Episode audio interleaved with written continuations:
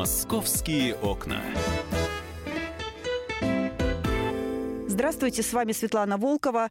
А, сегодня мы поговорим о новинках столичной подземки с первым заместителем начальника московского метрополитена Романом Латыповым. Московские окна. Я предлагаю сразу же, вот, условно говоря, мы бы обсудили мобильное приложение. Какие новые функции появились? Ну, во-первых, это функция записи социальных карт с телефонов Android. То есть теперь можно купить удаленно социальную карту и записать ее, минуя желтый терминал, прямо напрямую телефоном на социальную карту студента, аспиранта, ординатора и так далее. Мы продаем также в приложении «Метро Москвы» социальные карты для Мосгортранса, то есть для наземного транспорта. Нас часто критиковали, и вы часто спрашивали, ну когда же можно будет социалку на наземный транспорт пополнить в метро? Хочу сказать, что мы над этим работаем каждый день. И вот первый результат как раз работы, это то, что мы в приложении «Метро Москвы» дали возможность записывать социалку уже и метрошную, и Мосгортрансовскую. Мы очень надеемся, что студенты школьники, ординаторы, аспиранты будут пользоваться этой функцией. На самом деле как раз студенты, а школьники – это та категория, для которых поход в кассу за продлением социалки сейчас является таким, таким фактором э, какой-то неудовлетворенности, потому что привыкли все вещи выполнять в интернете, и какую-то операцию в офлайне приходится выполнять. В общем-то, теперь, по крайней мере, половина школьников, студентов с телефонами Android смогут делать это, э, минуя касса. Над iOS мы сейчас работаем, но я надеюсь, что мы это тоже в ближайшие несколько месяцев преодолеем. Для iOS появилась такая важная функция, как интеграция с Siri.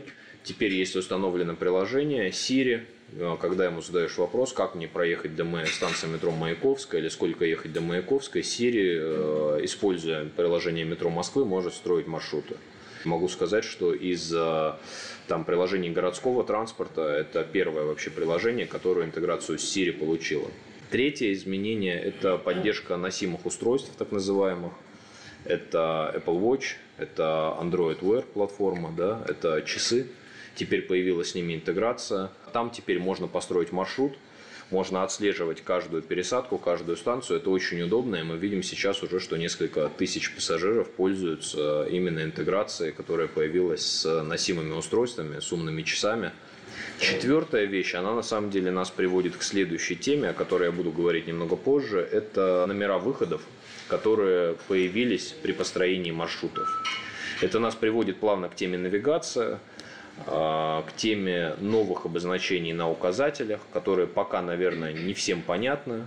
А, но а, на самом деле номера выходов эта функция однозначно полезная. Но я покажу сейчас, как это работает. Вот я, например, строю маршрут от станции Саларьева до станции, например, Пушкинская. Вот у меня построился маршрут в обычном режиме. Вот, и дальше он мне показывает вот конечный выход, который есть наша станция Пушкинская.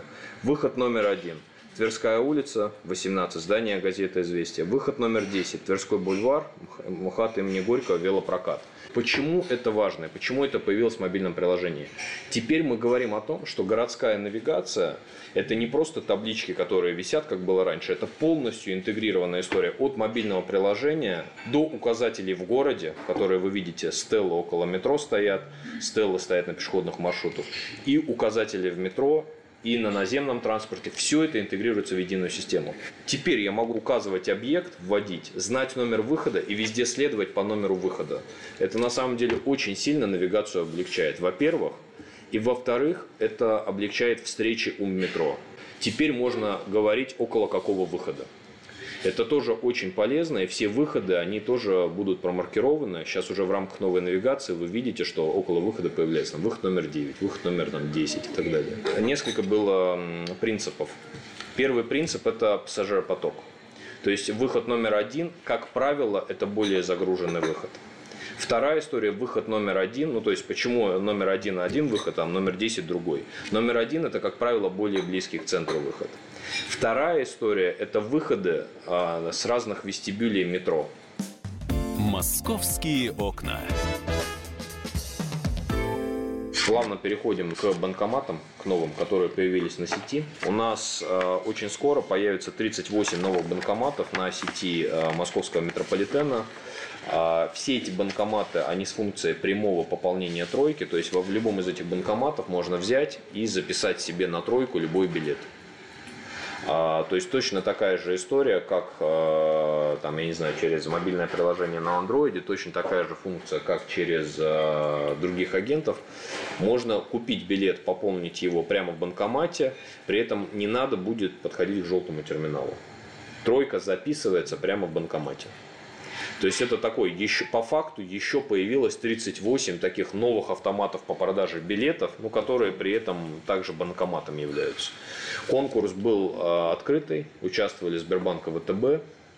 Э, цена в ходе торгов выросла в 5 раз с 36 тысяч рублей за метр до 176 тысяч. Это показывает, в принципе, высокую привлекательность э, данной услуги не только у, для метрополитена, для которого это новый канал продаж и там не билетные доходы, но и для банков, для которых, ну, которые очевидно видят в этом какую-то выгоду для себя и клиентскую, и с точки зрения бизнеса. И количество таких банкоматов будет в дальнейшем расти.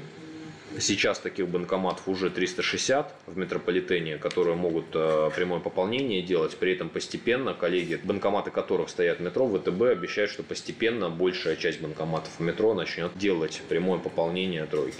На самом деле сейчас уже большая часть, 360 штук, может это делать. У нас э, есть законы, федеральное, да, и есть э, постановление правительства Москвы, которое регламентирует то, как мы сдаем площади в банкоматах.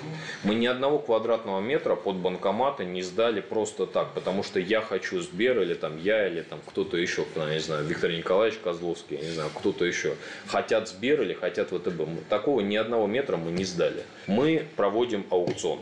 При этом это открытый аукцион, без всякой предквалификации. То есть нет такого, что мы, э, этот допущен до аукциона, а этот не допущен, он плохой. Все э, аукцион открытый. Вот в прошлом аукционе у нас участвовало три банка, вот э, позапрошлом. Это был ВТБ, Сбербанк, Россельхозбанк. А следующий аукцион, там, вот, который сейчас прошел, участвовали два банка. Это был Сбербанк и ВТБ. Абсолютно открытый аукцион. Критерий один – цена. Кто больше готов метрополитену предложить за квадратный метр. То есть это абсолютно рыночные торги, ну, которые завершились сейчас, в данном случае, победой ВТБ.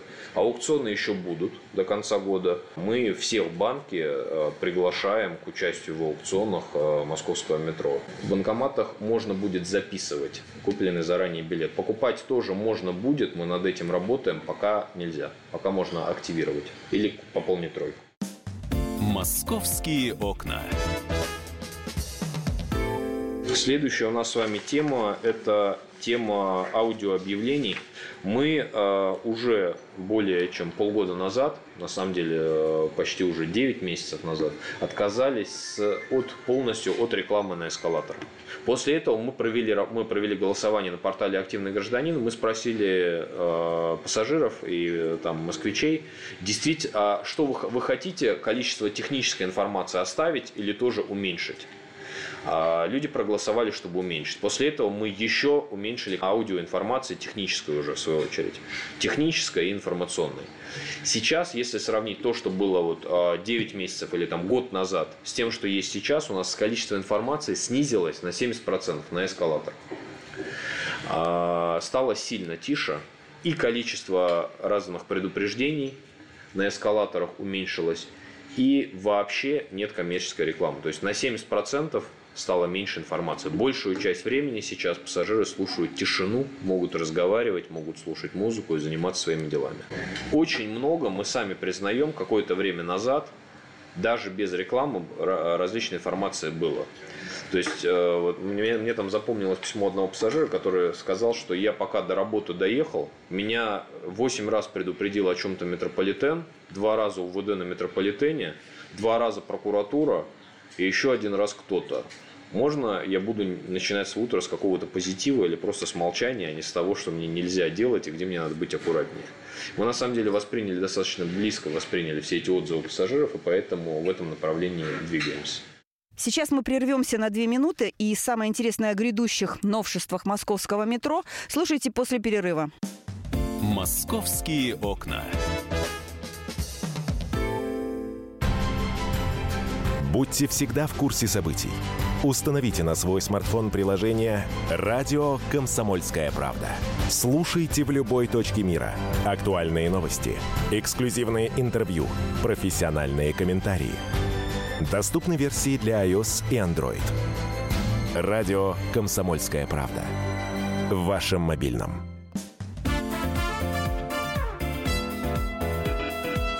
«Московские окна». Здравствуйте, с вами снова Светлана Волкова и первый заместитель начальника московского метро Роман Латыпов. И мы продолжаем разговор о новшествах в столичной подземке. «Московские окна». Переходим к следующей теме. У нас несколько случаев было, когда пассажиры либо в нетрезвом состоянии, либо по злому умыслу а, нарушали правила пользования метрополитеном и в целом общепринятые какие-то нормы в обществе и там а, повреждали имущество метрополитена, били плафоны и так далее. Мы этих пассажиров будем преследовать, мы а, готовим обращение в суд всем пассажирам, которые причинили ущерб имуществу метрополитена – это абсолютно недопустимая ситуация в трезвом ли состоянии, в пьяном ли состоянии. А нарушать правила пользования, бить плафоны и причинять имуществу метрополитена ущерб. Могу сказать, что любой разбитый плафон – это, во-первых, очень много работы для наших сотрудников. Нам нужно найти похожий плафон. На каждой станции, если вы замечаете, там их очень много типов. То есть его нужно заказать, его нужно купить, нужно ночью поставить. Что такое поставить плафон? Это значит ночью не обслуживать эскалатор, потому что эскалатор он останавливается, часто что-то с него снимается, э, э, работы проводятся только в ночное время. И на самом деле это вовлечение огромного количества специалистов нужно для того, чтобы этот ущерб компенсировать. Мы будем и дальше преследовать пассажиров всех в судебном порядке, которые причиняют ущерб имуществу метрополитена. Мы э, подавали уже в суд на пассажира, который совершил прыжок на рельсы, и мы этот суд выиграли. Мы несем затраты после всех таких действий, которые связаны с нарушением правил пользования, как минимум в случае прыжка на рельсы, реабилитацию машинистов – потому что машинист после того, как э, он, э, там, находясь за контроллером поезда, совершит наезд на пассажира, э, мы, разумеется, их отправляем на реабилитацию. Ну, то есть просто представьте себе человек, который ведет поезд. Поезд весит несколько десятков тонн. Его нельзя остановить, просто взять и затормозить просто сразу. Плюс за спиной может быть там несколько, там больше тысячи человек – и на самом деле ну, это очень всегда тяжелая история. И это, во-первых. Во-вторых, мы несем огромные расходы на восстановление движения. То есть э, куча служб метрополитена сразу же перестраивают график, включаются в информирование, там э, снимают напряжение, и все это на самом деле огромный процесс, который пассажиры не видят, но мы это все делаем. Я уже не говорю про то, что если вы посчитаете пассажиры часы от остановки линии, на линии там в час пик может проезжать 100 тысяч пассажиров или 150 тысяч. Там мы остановили, допустим, движение на 15 минут.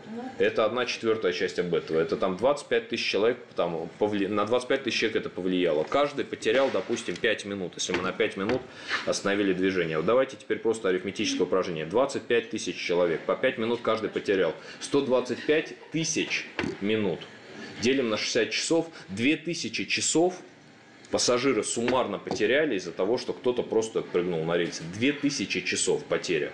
Это если мы 5 минут все стояли, понимаете? То есть это колоссальная на самом деле история. Из-за действия одного человека просто колоссальное количество времени, людей теряет свое время. Надо понимать, что метрополитен это не чья-то квартира, в нем находится одновременно в час пик в системе метрополитена больше миллиона человек может находиться. Вот одновременно в системе. И поэтому все должны э, соблюдать правила, которые написаны именно для того, чтобы безопасность обеспечить. Пока еще не до всех, по-моему, пассажиров дошло, что мы будем это жестко преследовать, все такие правила нарушения. Московские окна. Следующая тема – навигация. Такая, на самом деле, резонансная история. Почему, на самом деле? Потому что это первое масштабное обновление за последние практически 40 лет. Последний раз э, навигация масштабная системно во всем метро менялась к Олимпиаде в Москве, которая была больше 30 лет назад. Сейчас возникла объективная потребность эту навигацию менять. Почему? Во-первых, метро выросло больше, чем на треть. И физически на некоторые указатели уже невозможно было все вместить. Это первое. Второе, город поменялся. Ну, то есть, если раньше объектов там притяжения какой-то станции было меньше, сейчас их сильно больше стало – и пассажиры хотят их видеть на навигации. Пассажиры хотят видеть крупные торговые центры. Пассажиры хотят видеть МФЦ. Пассажиры хотят видеть больницы, поликлиники и так далее. Пассажиры хотят видеть парки новые, которые появляются. И это нам вторая история, которая произошла. Третья история у нас в Москве за последнее время, ну, как вы уже все заметили, изменилась сеть наземного транспорта частные перевозчики, они стали работать по государственным тоже стандартам. Появилась система магистраль. И возникла потребность связи всего того, что делается в единую систему. Именно поэтому пришла новая навигация как система. Да? Что включает в себя новая система навигации? Это, во-первых, новые типы указателей, которые постепенно появляются. Их уже сейчас появилось а, порядка 100 штук в метрополитене, что достаточно немного, но в течение ближайших 6 месяцев э, количество, которое мы дополнительно довесим, это новые элементы, которых не было раньше, первое. Второе, это индивидуальный подход каждой станции. На каждой станции опрашиваем пассажиров. При этом делается это адресно. Я то есть, напомню, массового вопроса, нравится ли вам навигация, нет, потому что он достаточно, он не имеет смысла. Мы конкретно отправляем человеку пуш-сообщение, которое пользуется станцией, например, Китай-город, если мы сейчас работаем там над Китай-городом, говорим, ты ездил на станции Китай-город, ты строил в приложении от нее маршрут. Оцени, пожалуйста, удобство навигации. Оцени, скажи нам, пожалуйста, поэлементно, что тебе нравится, а что непонятно. Навигация напольная, навигация на подвесных конструкциях, навигация на колоннах, схема метро у выхода. Достаточно ли тебе схем метро на станции? То есть все эти вещи. Помимо этого, в офлайне на станциях тоже проводятся опросы, если часть категории пассажиров не пользуются интернетом. Мы уже больше, чем на 50 станциях эти опросы провели. При этом у нас всегда работает email адрес navigation.mosmetro.ru. Можно туда написать. И мы также либо вступим в переписку с кем-то, а, либо просто учтем комментарии, которые нам а, будут сделаны. Также можно через мобильное приложение сфотографировать какое-то место и отправить отзыв. То есть новую систему навигации мы еще внедрять не закончили. И ближайшие полгода точно мы работу с пассажирами индивидуально по каждой станции с адаптацией указателей будем э, вести. Разные мнения есть по навигации, но в целом на самом деле более 75% по навига... ну, пассажиров по нашим опросам поддерживают внедрение системы, опять же с индивидуальными какими-то своими замечаниями, которые мы все по возможности учтем. Вот. Могу сказать, что мы самых активных пассажиров э, будем по результатам процесса тоже как-то отметим, наградим. Московские окна. Списки станций очень мелко. Конечные станции, не все туристы, в первую очередь гости Москвы, знают, какая там планерная котельники. Что это вообще такое? Что такое планерная котельники? Поэтому и замечания у нас были, я могу вам их тоже дать. Тоже они были в благосфере, и нам обращения были от людей. Они, часть людей просили вернуть стороны света. Именно потому, что неудобно ориентироваться по конечным. Ну, человек говорит, я на этой линии никогда не ездил, я не знаю, где планерная, где котельники. Поэтому стороны света мы вернули, но основным указателем, как я и говорил тогда, мы сделали конечные станции, и список станций мы все-таки оставили. Списки станций есть, конечные станции есть, стороны света это мелко сверху, просто для тех людей, которым вот не нравится предыдущая история. Ну, то есть это опять же в результате дискуссии родилось. При этом даже по Пушкинской уже нам пассажиры, например, сказали, что выход в город, вы написали просто вот название улиц и номера, а мы хотим, чтобы было обязательно слово «выход». Обязательно слово «выход». Слово «выход» мы приняли, и слово «выход» по результатам тоже появится. Новые элементы – это элементы на колоннах, то, чего не было раньше. На колоннах два типа указателей есть. Первый тип – это вертикальный указатель, разводящий список станций. Второе – это указатели выходов. Это там вот на Тульской, если поедете, можете посмотреть, выходы к улицам тоже на колоннах висят, потому что там пассажиры на Тульской нам сказали, что им неудобно смотреть выходы, потому что указатели выходов сейчас ближе к центру платформы, у краев платформы этого не было. Серпуховская, ну, на, Сер, на Серпуховской можете тоже посмотреть. Серпуховская тоже отличный пример. Там вот около выходов со станции не было непосредственно указателей, что это, в какую сторону выхода. На колоннах мы эту информацию сидеть. Это второй тип новых элементов на колоннах. Третий тип, он еще не появился, но появится, это указатели на переход тоже, которые размещаются не сверху, а на колоннах. Потому что на некоторых станциях пассажиры говорят, нам трудно найти переход. Торговые центры, ну что, ну если взять станцию, там, я не знаю, бульвар Дмитрия Донского, там 10 торговых центров, или юго-западная, там что-то 15 рядом, мы не можем все добавить. Конечно, приоритет это социальные объекты, это парки, а не торговые центры. Но просто если есть это какая-то станция, где есть один мега торговый центр, куда все идут, ну тогда мы его включим. Московские окна. Лояльность. Программа работает уже несколько месяцев. Тысяча пассажиров, участников зарегистрировалось. Мы непрерывно мониторим то, как это работает. Вот честно сказать, я позавчера сам узнал, для меня было удивление, что уже 56 пассажиров, они типа месяц или больше ездят бесплатно в метро, потому что пользуются только баллами, которые накопили на лояльности. То есть для меня вот самого это было интересно. То есть люди больше месяца уже бесплатно ездят в метро. Это был первый заместитель начальника московского метро Роман Латыпов. До свидания. Московские окна.